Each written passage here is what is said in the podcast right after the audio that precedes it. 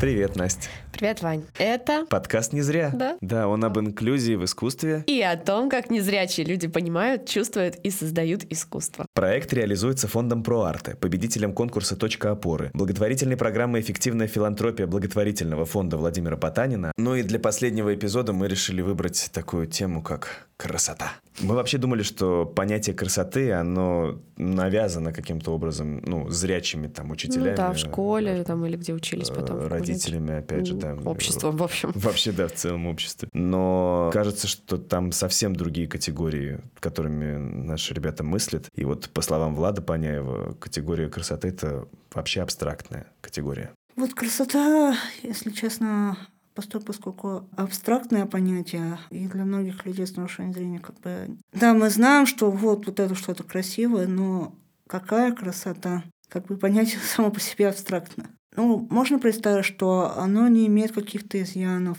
Что-то действительно красиво может выглядеть.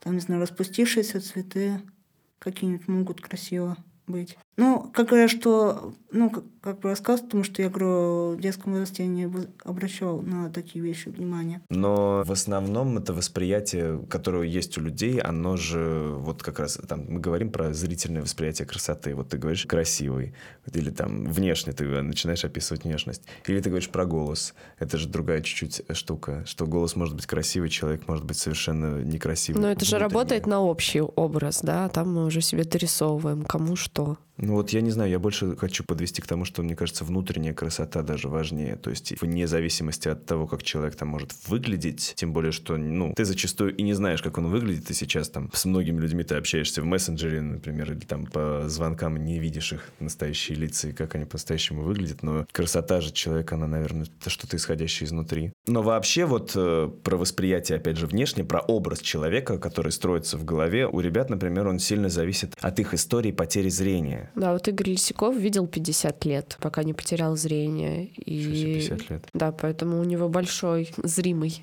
Ну, как бы получается, опыт, да, и опыт. Да, воспоминания. и вот как он описывает коммуникацию с новыми людьми сейчас. Бывает такое, что и с новыми людьми встречаешься, то есть, но их как бы мозг не может нарисовать, кто он, что он, как он. То есть я не знаю, как эти люди выглядят, но иногда, да, бывает, что общение какие-то там... э, Это зачастую даже не образ, это зачастую вот как будто задернута штора, и вот идет само общение, только чисто звуковое общение. Образа человека я, у меня мозг не рисует. И ребята довольно часто говорят и о голосе, и о подаче себя, например. И вот Маша Иванова, тоже наш участник, она говорит, что ориентируется на энергетику. Образ, он же не только из внешности складывается обычно. Бывает, человек ничего из себя не представляет, но при этом энергетика у него какая-нибудь мощнейшая. ну, вроде как симпатичным тебе кажется. Юлия Лашманова называет это полем красоты. Красиво. Мне вообще кажется, что мы вообще все друг друга чувствуем. Есть что-то между, кроме э, там, банального к тому, к чему мы привыкли, и то, что можно измерить, там, банального слух, зрения и так далее. Вот есть что-то между людьми, какое-то, не знаю, поле, да, и над нами, океан бессознательного. И мы в нем все все равно. Есть и возникают связи между людьми. Поэтому, может быть, красота, она тоже такая, как некое, не знаю, поле, ну, аура, если говорить каким-то привычным языком. Некое излучение. Но все же есть представление какое-то о том, что что-то красиво у многих. И оно есть, и там они приняты все равно и привиты из культуры, эти представления. Вот, например, Таня Дугина говорит о красоте вот так. Для меня красивый человек, когда он красив душой. А внешне для меня красивый человек – это когда он опрятно выглядит.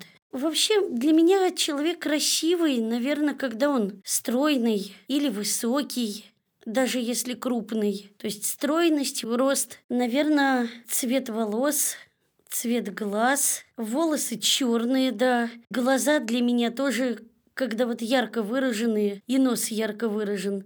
Для меня вот это вот красиво. Потом, когда на женщине какие-то украшения надеты, браслетики, колечки, особенно сережки почему-то я люблю. И когда одежда какая-нибудь кружевная, например, или такая парадная, вот это красота. Антистресс игрушки, вот это для меня красотища просто.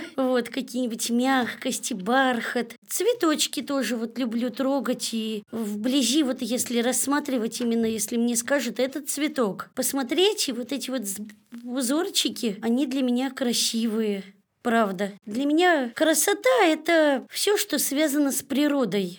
Даже если я вижу, что там где-то палочка какая-то неровная, да, на картинке, где природа. Для меня это все равно красота, потому что это природа. А природа для меня подразумевает красоту. Природный мир безоговорочно красив, и в этом, кажется, соглашаются все. Послушайте, как об этом говорит Юлия Лашманова. Я как-то гуляла по парку, у меня про это даже этюд есть, был в спектакле. Я гуляла по парку, и обратила внимание на то, что мне очень нравится смотреть на деревья, потому что все деревья разные, ну, как бы нет ни одного одинакового, и все красивые. Я в какой-то момент подумала, что, наверное, вот так э, нас видит Бог. То есть э, он видит каждого человека, для, каждый человек для него разные, уникальные, но при этом каждый красивый. И мне очень понравилась эта мысль от того, что все люди разные, все красивые. А как я понимаю, что человек или что-то рядом со мной, да, красивое, как я понимаю красоту, не знаю, мне кажется, что я так чувствую. Это, наверное, в первую очередь, это какая-то любовь внутренняя, когда ты понимаешь, вот ты влюблен, не знаю,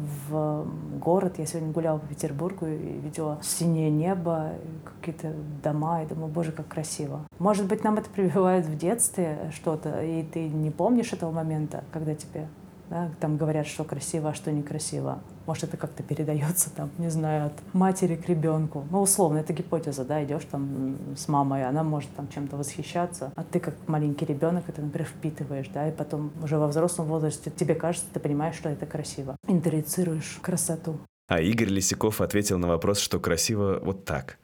Жизнь. А красоту и любовь Ну, нет, почему? Она сопутствует этому всему. Что гармония, то есть взаимопонимание, радость. Если так короткими словами говорить. А так красота — это твое мироощущение. То есть, если тебе комфортно, тебе легко, тебе это значит, это все красиво, все хорошо. Ребята говорят там про разные вещи, про в том числе какие-то абстрактные понятия или про то, как бы как красота выражается в энергетике людей. Это как раз то, про что, мне кажется, я пытался сейчас сказать, что человек может быть красив изнутри просто тем, как, с чем он приходит, например, в коллектив, в общество, на диалог, на встречу, что куда угодно, вообще Конечно. в мир. Я так сейчас уже достраиваю, да, исходя из этой же логики, что, возможно, сегодня, например, человек не в духе, или там у него что-то случилось, или он упал по пути, или там ему написали плохое письмо с утра, или он еще какую-то новость узнал. Что-то произошло, что с человеком сделало его, не знаю, подавленным эмоционально, например, и из-за этого он как бы, наверное, так можно сказать, что он некрасивый сегодня. Вот сегодня он эмоционально не притягивает, энергетически не цепляет, и вообще какой-то вот он весь из себя рохля-тюхля такой хочет забиться и вообще хочет, например, отойти ото всех. Или он, например, сегодня у него отличное настроение, не знаю, там все складывается, все одно к одному, оно же, как обычно, всегда происходит. А если что-то одно хорошее, то сразу оно за собой какой-то, какие-то сразу маленькие вещи за собой влечет автоматически, и ты приходишь на такой весь на супер энергии, на супер позитиве. И мы говорим, о, красава. Да, вот ты сегодня красавчик, да, красавец, да, садись там, красавица, да, вот это круто, красава. Да, наверное, это что-то вот из этого. Дорогие друзья, ну вот и закончился наш первый сезон подкаста «Не зря». Спасибо большое, что слушали наш э, эпизод и вообще наш сезон, если вы его весь слушали. Это очень здорово, правда. Э, ставьте нам 5 звезд и оценивайте наш подкаст на всех подкастоприемниках, где бы вы нас не слушали. И советуйте нас э, слушать друзьям и всем, кто интересуется этой темой, которую мы поднимаем в подкасте, потому что это правда очень помогает. А, а то, что, что мы? Зря, Зря собрались.